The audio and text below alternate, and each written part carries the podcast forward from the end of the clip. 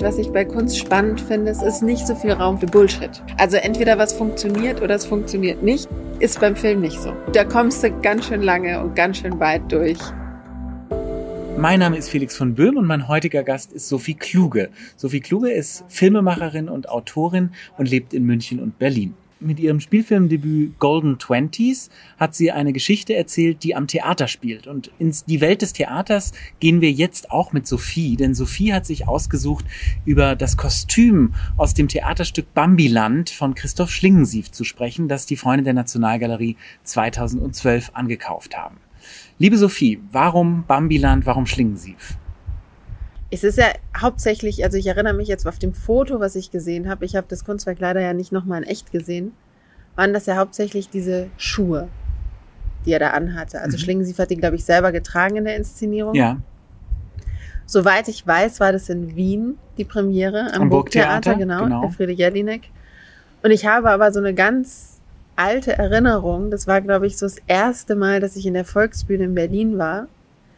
Und da bin ich in die Theaterkantine gegangen, um mir was zu trinken zu holen. Und da war Christoph und hatte diese Schuhe an. Also ich gehe jetzt mal davon aus, dass entweder hatte er, es war eine andere Inszenierung und er hatte ähnliche Schuhe an, oder es war sozusagen, haben sie Bambiland an der Volksbühne gespielt. Ich habe das jetzt mal versucht rauszufinden, aber ich weiß nicht, ob die da ein Gastspiel hatten. Und er hatte diese Schuhe an und hatte ein Tablett und war eben da in dieser Schlange, wo es die Würste zu kaufen gibt und Getränke und alles Mögliche. Und ich fand das irgendwie so ein einprägsames Bild und beeindruckendes Bild, weil das mit so einer Selbstverständlichkeit passiert ist, dass er da so was sehr Alltägliches gemacht hat. Also der ganze, der ganze, das ganze Schillernde von dem Theater ist, ist da irgendwie weg und es ist dann irgendwie so eine Höhle, wo man, mhm. wo man, wo man zusammenkommt. Und man kommt wieder auf den Boden der Tatsachen so ein bisschen. Genau. Ja. Und es hat natürlich eine wahnsinnige Atmosphäre und ich finde es auch einen tollen Ort, aber es ist einfach ein komplett anderer Ort als jetzt der Probenraum oder die Bühne. Und ich fand das, fand das eben auch, ich fand das so ein unglaublich schönes Bild, dass er sich da Mittagessen in diesen Schuhen geholt hat oder was zu trinken, ich weiß es nicht mehr. Ich habe ihn auch nur von hinten gesehen, weil ich nur so durchgehuscht bin. Und es war so eben tatsächlich eins so meiner ersten einprägsamen, sage ich jetzt mal, quote unquote, Theatererlebnisse, dass man, dass man eben in so einer völlig verfremdeten Form was ganz Normales macht und dann wieder zurück auf die Bühne geht und mhm. weiterspielt. Und ähm, ich hatte diesen Moment tatsächlich vergessen, bis ich diese, dieses Kostüm wiedergesehen habe. Und deswegen habe ich mir das ausgesucht, weil ich das irgendwie ein sehr und ich Christoph auch kannte ein bisschen und, und sehr beeindruckend fand und sehr mochte und, und das Unkonventionelle und die Art, wie er war und gearbeitet hat, irgendwie auch nicht wiederkam. Also es ist ja mhm. niemand mehr da gewesen wie er. Und deswegen habe ich mir die Schuhe ausgesucht. Absolut. Du hast es gerade schon erwähnt, Elfriede Jelinek. Also das heißt, wir haben es damit zu tun, dass Christoph Schlingensief Elfriede Jelinek inszeniert, die wiederum nach Motiven von Aeschylos ähm, dieses Bambiland geschrieben hat in der Welt, die Friede Jelinek da beschreibt, geht es einerseits um Hollywood es um und es geht aber auch um den Irakkrieg. Und es geht genau. natürlich wie bei Schlingensief immer um alles und das große Leben. Hast du noch so ein Gefühl übrig von dem Stück Bambiland? Also als ich es damals gesehen habe, habe ich es überhaupt nicht verstanden. Da war ich auch noch sehr jung und deswegen war es nur einfach so ein völliges Chaos und eine Explosion auf der Bühne, die ich jetzt aber damals in dem ganzen Kontext in dem das Ganze stattgefunden hat, so nicht verstanden habe. Es ist, glaube ich, mehr so ein mehr ein Erlebnis gewesen, mhm. das ich mitgenommen habe. Aber ich habe das, was mir erzählt worden ist, direkt vielleicht, wenn ich älter gewesen wäre und schon und gebildeter, dann hätte ich das wahrscheinlich verstanden. Aber da war es einfach nur etwas, was ich so noch nicht gesehen hatte, weil es einfach einfach so eine unglaubliche Lebendigkeit und, und der absolute Wahnsinn war, der einem da präsentiert worden war. Und das kannte ich überhaupt nicht. Es geht ähm, bei Kunst und auch in diesem Podcast ja auch ganz oft darum, dass es gar nicht ums Verstehen geht, ähm, ja. ähm, sondern wirklich eher ums, ums Fühlen und ums Uns Empfinden. Erleben. Was, wie würdest du sagen, was ist der, was ist der Sound, das Gefühl von Christoph Schlingensief? Was ist übrig geblieben? Da kann man ja eigentlich quer durch äh, Stücke von ihm gehen oder durch Aktionen auch. Ähm, wenn du an ihn denkst, an Christoph, was äh, ist das für eine Energie, die einen da umgibt, wenn man in seine Welt eintaucht? Und das kann man ja auch noch immer, obwohl er nicht mehr unter uns ist glaube ich, dieses Gefühl wieder aufleben lassen. Kann man das noch? Das ist eine gute Frage, wie man so, ich denke mir so, wenn man ihn erlebt hat, als Künstler, ob, egal ob jetzt live oder auch sogar im Fernsehen, ist es tatsächlich so, dass man das, glaube ich, dass das bleibt. Ich glaube, man vergisst es nicht so schnell und das kann man auch wieder aufleben lassen, weil es, glaube ich, in jedem irgendwas auslöst. Ich kann das schwer beschreiben, aber ich finde, es gibt, es gibt eben so manche Menschen, die können das Normale besonders machen oder können im Moment irgendwie besonders werden lassen. Und er war auf jeden Fall einer davon. Und ich finde, dass man das so manchmal sich selber im, im Leben holen kann, dass man nicht immer alles durch die gleiche Perspektive sieht, dass man die Dinge komplett umdrehen kann, sich komplett anders verhalten kann, als man es von sich selber erwarten würde. Also, dass man das so in sich, in sich so einen kleinen Schlingensief hat. Und andererseits, hm, also ich finde so in der Kunst, die ich so erlebe, habe ich was Vergleichbares in dem Sinne noch nicht erlebt. Deswegen würde ich jetzt gar nicht sagen, dass es so leicht ist, wiederherzustellen. Mhm weil ich finde, dass schon ein ziemliches Loch reingerissen worden ist mit seinem Tod, was irgendwie so nicht wieder gefüllt worden ist. Es gibt ja viele, die das irgendwie probieren, aber mit dieser Radikalität, dieser absoluten Kindlichkeit und Intelligenz, dass das alles so zusammenkam und eben auch Kreativität, das habe ich jetzt persönlich so noch nicht wieder erlebt. Mhm. Das normale Besondersmachen, so hast du ihn gerade beschrieben, das hast du, ohne dass du in irgendeiner Weise was mit Schlingensief zu tun hättest in deinem Schaffen, aber das hast du trotzdem auch gemacht und versucht mit deinem Film Golden Twenties. Da erzählst du von dem Alltag einer jungen Frau ähm, und irgendwie schimmert auch da immer so das Besondere in den Situationen durch. Vielleicht kannst du uns mal von dem Film erzählen und von dieser jungen Frau. Ähm, wer ist das und warum hat sie dich als Figur interessiert? Das ist natürlich eine ganz andere Art der Besonderheit, als die, die Christoph seiner Arbeit geben konnte oder als Person hatte. Ich wollte, glaube ich, so Momente oder Situationen beleuchten, die im Alltag schnell verloren gehen oder übergangen werden, die aber trotzdem viel aussagen über eine Gesamtsituation oder einen Gesamtzustand.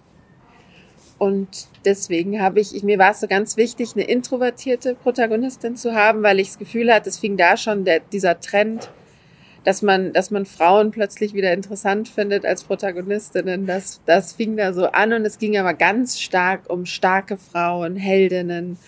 Und die wurden sehr laut und sehr meinungsstark. Baseballschläger in der Hand. Hatten manchmal sogar einen Baseballschläger in der Hand. Wurden sehr laut erzählt und das hat mich dann persönlich irgendwie so tatsächlich sehr genervt, weil ich finde nicht, dass das, dass das eine starke Frau ausmacht, dass sie laut ist und, und irgendwie ähm, um sich schlägt, sondern dass sie irgendwie bei sich ist und selbstbewusst ist. Und mhm. ich finde, das ist auch ein Ziel, das junge Frauen haben sollten. Man muss nicht da irgendwie so einen Alarm machen. Und deswegen war mir das wichtig, eben so eine stille Heldin jetzt in Anführungszeichen zu erzählen. Die eine ziemlich durchgeknallte Mutter hat, was ja. ja auch ganz spannend ist vor dem Hintergrund, weil die Mutter würde man wahrscheinlich im ersten Blick als starke Frau äh, betrachten. Die ist erfolgreich, die hat einen Job, die hat viele Männer. Ähm, und die Tochter würde man auf den ersten Blick als schwache Frau äh, bezeichnen. Und eigentlich ist es dann aber im Film fast umgekehrt, oder? Die Mutter ist dann ja, wenn es dann weitergeht in der Geschichte, eher schwach und bricht zusammen und ist emotional und am Boden. Ja, sie ist einfach, hat eine, das sind wahrscheinlich andere Formen von Stärke und Schwäche, die sie haben. Und ich wollte dann eben zeigen, dass auch sie einbrechen kann, eben die Mutter, und dass dann Ava eine Stärke hat, die man ihr vielleicht so erstmal, wenn man sie so zuerst trifft, denkt man vielleicht, die ist ein bisschen zu verhascht oder zu ruhig, aber dass sie eigentlich eben eine starke Person mhm. ist, die das so auffängt und eben das Gegenteil ist, weil ihr wird natürlich auch viel, viel Aufmerksamkeit und Kraft von ihrer Mutter genommen, mhm. weil die eben auch erwartet, dass man so zu sein hat. Die kommt natürlich aus einer anderen Generation und ähm, das heißt aber nicht, dass sie es nicht hat, nur weil die Mutter ihr diesen Raum nicht gibt oder ihr eingesteht. Der Film spielt äh, in der Welt des Theaters. Wir sind äh, viel bei Proben dabei, sind in Räumen dabei, die die Welt des Theaters beschreiben. Warum ist das für dich ein Ort, der in deinem Leben eine Rolle spielt? Du hast ja auch nicht umsonst das Christoph Schlingensief-Werk äh, ausgesucht. Und wie würdest du das Theater als Ort nochmal abgrenzen vom Kino und auch vom Museum? Also ähm, was trägt das vielleicht aus beiden Welten in sich? Auf jeden Fall die Menschen. Du hast halt immer extrem viel mit menschlicher Energie zu tun, mit Menschen, die sind immer da. Und das hast du ja weder im Kino noch im Museum. Da hast du eigentlich immer nur das, was die Menschen geschaffen haben, noch da, aber die selber sind nicht mehr präsent. Also bei einem Filmfestival Kommt oder. drauf an. Anne Imhoff wäre so ein Ja, genau. Wär, das ist ja dann eben, da ist ja dann schon wieder so eine Überschneidung da. Genau. Aber aber wenn man jetzt mal so konventionell davon ausgeht, was, wenn man geht ins Kino, schaut sich einen Film an oder geht ins Museum mhm. und schaut sich ein Kunstwerk an. Es ist abgeschlossen. Es ist abgeschlossen und die Menschen sind nicht mehr da, sondern nur ihre Energie wurde in irgendwas rein, ist in irgendwas reingeflossen und, und sie selber sind nicht mehr da. Und im Theater sind sie einfach immer noch leib und wahrhaftig da und, mhm. und, und arbeiten mit ihrer Energie vor Ort und sind auch danach oft noch da. Und das macht, das ist einfach ein komplett anderes Erlebnis, was manchmal auch überfordernd ist und nervig finde ich, aber es hat auch irgendwie eben was Unmittelbares und dadurch eben auch was extrem Fragiles, mhm. weil es nicht abgeschlossen ist und man kann nicht sagen, so, das ist mein Werk, sondern es ist immer in dem Moment von neuem, funktioniert es oder nicht. Es gibt in dem Film äh, gerade auch am Theater ein paar sehr schöne, besondere Bilder. Ich erinnere mich noch an diese Situation, wo ähm, die Schauspieler hinter so einer äh, Milchglasfolie sozusagen ähm, miteinander ein Stück einproben. Und ähm, die Szene hat, finde ich, eine ganz große künstlerische Qualität tatsächlich. A ist sie sehr humorvoll ähm, und B ähm, sieht das fast aus wie eine künstlerische Intervention, wie eine Installation, wie eine Skulptur möglicherweise. Welche Rolle spielt für dich beim Filmemachen, beim Suchen nach Bildern ähm, die bildende Kunst? Was ist das für eine Inspirationsquelle für dich? Und wie gehst du da vielleicht auch vor? Gibt es sozusagen bei einzelnen Projekten Phasen, wo du durch dicke Kunstbände dich wühlst oder gehst du viel ins Museum oder welche Rolle spielt die Kunst für dein Schaffen? Also ich finde, dass in dem Fall jetzt von Golden Twenties war es so, dass, dass ich finde, dass immer so, ich wollte schon immer, dass die, also die Kunst eine Rolle spielt im Kontext mit den Menschen oder den Situationen. Also ich wollte jetzt nicht irgendwas kreieren und dann sollte die Szene da spielen, sondern es wollte eben schlüssig in der Szene Sinn machen. Und ich hatte eine ganz tolle Szenenbildnerin, die Merle Vorwald, die eben auch extrem sich gut auskennt. Und deswegen war es uns eben wichtig, dass auch eben in jeder Wohnung oder auf der Bühne Kunstwerke sind, die mit den Figuren zu tun haben, die was selber noch erzählen. Und ähm, und das war dann eben auch jetzt sozusagen, das war diese, diese Milchwände, die haben wir einfach, die haben wir tatsächlich so beim Brainstorming uns überlegt, was lustig wäre, weil das einfach so einen Kurzzeiteffekt hat, mhm. dass man was erzählen kann, was irgendwie verfremdet ist. Das wirkte wie so eine ganz gute Regieidee, mhm. die der Regisseur in der Geschichte haben könnte, dass er da irgendwas mitmachen kann. Insofern spielt die bildende Kunst eben eine Rolle, dass ich finde, dass sie den Figuren Kontext geben. Je nachdem, mit welcher Art von Kunst, ob gut oder schlecht. Mhm. Und auch eine umgeben. Charakterisierung offenbar. Ja, genau, das ja, meine ich. Ja, ja. Welche ähm, Kunst charakterisiert dich, äh, Sophie? Ähm, mhm. gibt, es, ähm, gibt es bestimmte äh, Strömungen in der Kunst, die dich besonders affizieren? Gibt es Künstlerinnen, ähm, denen du besonders gerne folgst, sei es in der zeitgenössischen Kunst oder auch in der Moderne im 20. Jahrhundert oder auch in der alten Kunst möglicherweise? Das geht immer so in Wellen. Also ich hatte so in den 90ern als ich jung war, hatte ich so eine extreme Affinität für Fotografie. Das war eigentlich da die einzige Kunst, die mich wirklich interessiert hat.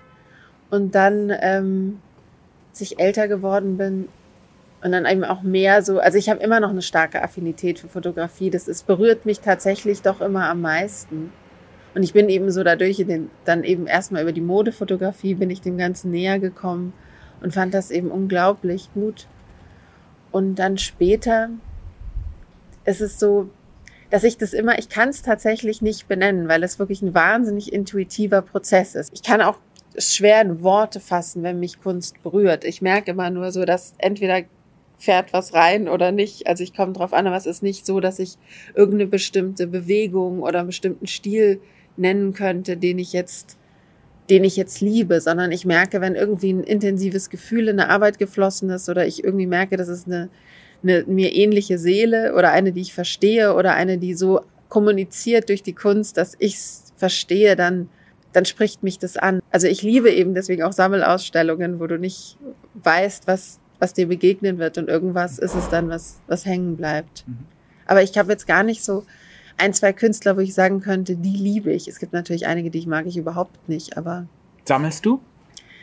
Ähm, ich habe einige Sachen, aber es sind hauptsächlich, habe ich jetzt von, von Freunden, die Künstler sind und Freundinnen. Auch um sie zu unterstützen? Auch um sie zu unterstützen, ja. Kannst du Namen nennen? ja, kann ich. Also ich habe mehrere Sachen von meiner Freundin Nigin Beck. Dann habe ich von meiner ehemaligen Studienkollegin Maria Thorn und Taxis mir neulich was gekauft. Und Dann hatte ich eine Fotografie von Donata Wenders. Mhm. Dann habe ich mir tatsächlich auch so ein Sternbild von Raphael Horzon geholt. Mhm. Geholt, hört sich auch gut an. Gekauft. Und nee, so viel mehr habe ich jetzt auch noch gar nicht. Meine Wohnung ist auch nicht so groß, aber es ist noch ein bisschen Platz. Sehr gut. Warum glaubst du, ähm, äh, dass die Kunst oder dein Metier, das Filmemachen, ähm, von der Kunst profitieren kann und vielleicht noch viel stärker sollte? Dein Metier ist das Filmemachen.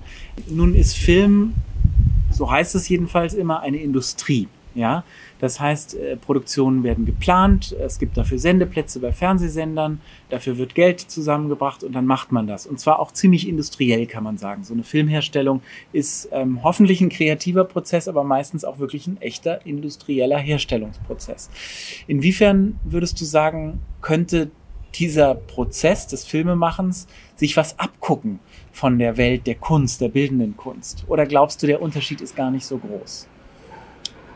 Also ich finde, dass man eben so in der Kunst wird inhaltlich einfach sehr genau hingeschaut oft. Und es wird ein gewisser Kontext gesetzt. Und du, also, oder sagen wir mal, es ist auch so, wie Kunst gelesen wird. Und ich glaube, deswegen wird Kunst auch entsprechend auf eine selbstverständliche Art und Weise so hergestellt. Und Filme oft auch, aber in dieser, wenn es sehr industriell wird, spielen so viele Dinge, die so wichtig sind, keine Rolle mehr wie zum Beispiel, was für ein Baum wächst in dem Garten, was für Kleider haben die Leute an, diese ganzen Details, die irgendwie das Ganze zu, zu, zu einem Werk machen, die werden oft so schlampig behandelt beim Film, wenn es eben schnell gehen soll oder billig sein oder muss. billig sein muss. Und ich finde, dass es eben so in der, wenn das in der Kunst passieren würde, dann wäre das, würde einfach alles zusammenbröseln. Mhm. Und ich, ich habe das Gefühl, dass, dass einfach da so eine gewisse Schlampigkeit gegenüber anderen Dingen, auch die schon geschaffen worden sind oder anderen Werten, die es noch gibt, herrscht. Also das du würdest, ist das ist interessant, du würdest der Kunst sozusagen eine höhere Präzision zusprechen. Oft, ja. Was spannend ist, weil die Kunst natürlich eigentlich vor allem für Freiheit steht. Ja. Das heißt, ein ganz freier Ort, der aber extrem präzise ist wenn ich das ich richtig glaube, verstehe. Ich glaube schon, ich glaube, es ist halt, was ich bei Kunst spannend finde, es ist nicht so viel Raum für Bullshit. Also entweder was funktioniert oder es funktioniert nicht. Wer so, faked, fliegt besser auf, so, äh, genau, fliegt schneller auf. Genau, das finde ich, ist beim Film nicht so. Da kommst du ganz schön lange und ganz schön weit durch, auch wenn du fakest und Bullshit ist. Das ist erstaunlich. da kann man, da kann man ganz gut sich durchmogeln, relativ lange. Und das finde ich eben auch bei der Musik so faszinierend, wenn du einfach nicht dein Instrument beherrschst, dann kannst du da überhaupt nicht bullshitten. Da gibt es überhaupt gar keine Diskussion. Und, und beim, bei der Kunst, finde ich, kann man wahrscheinlich auch noch sich irgendwie durchmogeln, aber nur bis zum gewissen Grad. Und beim Film habe ich das Gefühl, dadurch, dass die Technik so viel auffängt, kann man doch noch ein bisschen mehr mogeln. Mhm, mh. Weil das, weil das Publikum auch breiter ist. Wie habe ich mir das vorzustellen, Sophie, wenn man so ein Filmprojekt macht? Wie gehst du vor? Wann sagst du, ich kann jetzt drehen? Wie, wie läuft das? Wenn Sophie will einen Film machen, wie, wie geht sie vor? Die dreht den einfach, ist ganz easy. nee, ähm, das Schlimme ist ja, dass Filme so teuer sind, leider Gottes. Und deswegen schreibt man die Idee auf und dann geht man hausieren, mehrere Jahre. Und im wenn man Glück hat, hat man das Geld dafür dann irgendwann beisammen und dann muss man einfach sehr, sehr hoffen, dass man die Originalidee noch in sich hat und sie im besten Falle gewachsen ist und man dann die Geschichte immer noch so erzählen kann, wie man sie ursprünglich erzählen wollte. Aber es ist tatsächlich etwas, was ich als massives Problem empfinde beim Filmemachen, dass du wirklich extreme Ausdauer haben musst, um um den Beruf auszuüben. Anders geht's überhaupt nicht. Und dass viele Ideen eben auch verworfen werden, weil ich denke, wenn du irgendwie spontan Lust auf was hast oder was erzählen möchtest, dann, ich glaube, es geht einfach wahnsinnig viel verloren. Weil das überhaupt nicht möglich ist beim Film. Da muss man noch irgendwie eine andere Möglichkeit finden. Gleichzeitig könnte man natürlich auch sagen, dass sozusagen der lange Finanzierungsraum oder die lange Finanzierungszeit wie du es eben gerade beschrieben hast, A, die Chance sind, an der Idee zu feilen, sie mhm. reifen zu lassen und B, auch immer wieder zu überprüfen, ob man diesen Film wirklich machen will. Ja, das ist, das ist wahr. Aber ich glaube, manche Sachen, die man vielleicht, ich glaube, so Ideen, die jetzt vielleicht so situativ entstehen oder eigentlich ganz schön wären. Ich glaube, es gehen noch viele verloren. Bestimmt auch viele, die man überhaupt nicht braucht und, und die überflüssig sind. Aber, aber es ist so, ja, diese ganze Garnit Ideengarnitur, die man oft so hat, aus der bestimmt auch tolle Sachen entstehen könnten, die gehen, die verpufft so. Mhm. Weil, weil eben nur der essentielle Kern dann am Ende übrig bleibt. Und würdest du sagen, dass es deswegen dann beim Filmemachen tatsächlich darum geht, wieder diese Spontaneität, die man vielleicht in der Keimzelle der Idee mal hatte, zu finden, also quasi zurück zum Action Painting zu kommen. Wenn's ja, dann, voll. Das ist echt heißt, wichtig. Man darf dann nicht erstarren. Also man darf, muss dann wieder sehen, muss sich dann wieder locker machen und sagen, jetzt muss ich wieder all die Ideen, die ich vielleicht verworfen hatte, gucken, ob sie wiederkommen oder in neuer Form wiederkommen oder neue Ideen zulassen, dass man dann diesen, das ist ja der einzige Moment, wo man irgendwie die Spontanität walten lassen kann, ist, ist beim Drehen. Deswegen und beim Schreiben natürlich, aber. Wie kann man, wie kann man sich einerseits, und das muss man beim Drehen, sehr, sehr gut vorbereiten und andererseits diese spontane Geste behalten? Das stelle ich mir unglaublich schwierig vor. Ich glaube, es liegt so daran, ich, ich habe das immer gemerkt, wenn man ein Team hat und, und, und Schauspieler, mit denen man sich sicher fühlt, also das hat mich total entspannt und dann wusste ich auch jetzt, jetzt können wir auch loslassen, jetzt kann ich auch loslassen, jetzt kann ich auch ein bisschen überlassen. Und ich glaube, das gibt einem dann die Sicherheit, auch wieder spontan und offen zu sein. Wenn man, wenn man das Gefühl hat, man ist von Leuten und einem Team umgeben, das, das die Geschichte versteht, dies, mit dem man sich selber versteht und denen man vertraut. Und dann passieren auch wieder ganz ungeahnte tolle Sachen. Das ist tatsächlich in dem Fall eine große Teamarbeit-Geschichte, was einen auch selber inspiriert. Ich habe das dann auch gemerkt, wenn dann Ideen von Schauspielern und Schauspielerinnen kommen, dass man selber wieder loslegt und weil man, weil da eben so ein Grundvertrauen da ist, dass man weiß, man hat die richtigen und guten Leute, dann kann man auch loslassen und das annehmen. Das Herstellen von Filmen ist auch ein besonders spannender Prozess, weil es erst die große Phase der Einsamkeit gibt, das Schreiben, ja. und dann die Phase des Drehens, wo man irgendwie zu 50 ist äh, meistens so in die Größenordnung. Was liebst du am Schreiben und was liebst du am Drehen? Ist tatsächlich so, dass ich beim Schreiben auch wirklich die Einsamkeit liebe, auch wenn man es währenddessen immer verflucht. Aber ich mag das sehr, sehr gerne, dass man dann, ich habe dann, mache mir dann so Rituale, oft auch mit der gleichen Musik immer und fangen dann an zu schreiben und man taucht halt so in die Welt ein und man hat da so eine absolute Kontrolle. Und beim Drehen ist natürlich das Tolle, dass man mit all diesen Menschen umgeben ist. Das ist auch eine maximale Überforderung für mich, also für einen gewissen, weil da so viel Energie da ist, aber es ist natürlich irrsinnig belebend und, und großartig. Und ich finde, das ist so Yin und Yang. Das eine geht nicht ohne das andere ich habe so beides in meiner Persönlichkeit. Also ich könnte das eine nicht ohne das andere. Aber ich liebe tatsächlich eben diese, diese, diese Elektrizität, wenn man unter all diesen Leuten ist. Und man muss dann eben auch so die Entscheidungen jetzt, jetzt, jetzt treffen. Du kannst nicht lange hadern. Und beim Schreiben haderst du eben so extrem viel. Das hat beides so, so, so ein Gefühl, dass man beim Schreiben sehnt man sich nach dem Drehen, beim Drehen sehnt man sich nach dem Schnitt. Im Schnitt sehnt man sich nach dem Schreiben. Das ist so ein, ist so ein, ist so ein Zahnrad. Aber das ist, das ist auch gut, dass man da so abwechslungsreich arbeiten kann. Wonach sehnst du dich im Moment? Wo stehst du? Was dürfen wir von dir erwarten? Jetzt habe ich relativ viel geschrieben und war natürlich auch irgendwie sehr isoliert, weil Corona war oder ist. ähm, deswegen hätte ich jetzt total Lust, wieder vorzubereiten und zu drehen. Das wäre jetzt eigentlich, worauf ich echt Lust hätte. Aber ich habe das Schreiben auch sehr genossen. Also das, ähm, ist, da hast du halt maximale Kontrolle, kannst machen mit den Figuren, was du willst. Das ist schon schön. Aber es ist doch immer der Punkt da, dass du sagst, du willst das Geschriebene ähm, ins Bild übersetzen. Also du, ja, ähm, das ist, würdest ja. nicht einfach ein Buch schreiben wollen. Doch, würde ich schon gerne. Aber weil einfach nur, weil ich wüsste, dass ich da irgendwie ach, weil ich einfach das, das mir macht das Schreiben Spaß und ich fände es auch schön, das wenn einfach nur durchs geschriebene Wort das mal eben zu vermitteln, weil ein Drehbuch ist ja doch immer auch ein Mittel zum Zweck, das ist ja nochmal eine andere Erzählform.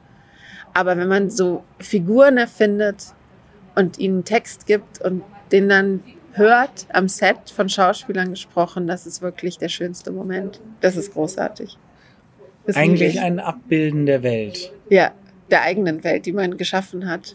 Und das ist schon, das ist schon wirklich immer wieder berührend und, und toll. Wofür man das auch irgendwie macht, habe ich das Gefühl. Das, weil, weil da man so überrascht wird, weil es nie so ist, wie man sich das vorgestellt hat und es einfach irgendwie so, ja, er wird zum Leben erweckt. Das ist magical. Und hat das, hat das auch ein therapeutisches Moment? Also sozusagen Welt abbilden, um mit Welt klarzukommen? Ja, würde ich schon sagen. Man kann schon vieles nochmal irgendwie neu verarbeiten und, und verstehen. Auf jeden Fall, ja. Hat bestimmt was Therapeutisches auch, dass man einfach, ja, man kann ja als Regisseur oder Regisseurin auch so ein bisschen Gott spielen. Jetzt gehen wir nochmal drei Schritte vor, dann nach links, dann nach rechts, hoch, runter. Das ist alles irgendwie, wir machen es heller, wir machen es dunkler, zieh doch einen grünen Pulli an. Das ist natürlich, ähm, hat was Reinigendes, dass man plötzlich das alles bestimmen kann. Ich mach die Welt, wie sie genau, mir gefällt. Genau, genau, ich mache sie mir, wie sie mir gefällt. Vielen Dank für das Gespräch, Sophie Kluge. Ich danke dir. Euch vielen Dank fürs Zuhören. Folgt uns gerne auf Instagram mit Stoberkreis oder Freunde der Nationalgalerie. Bis bald.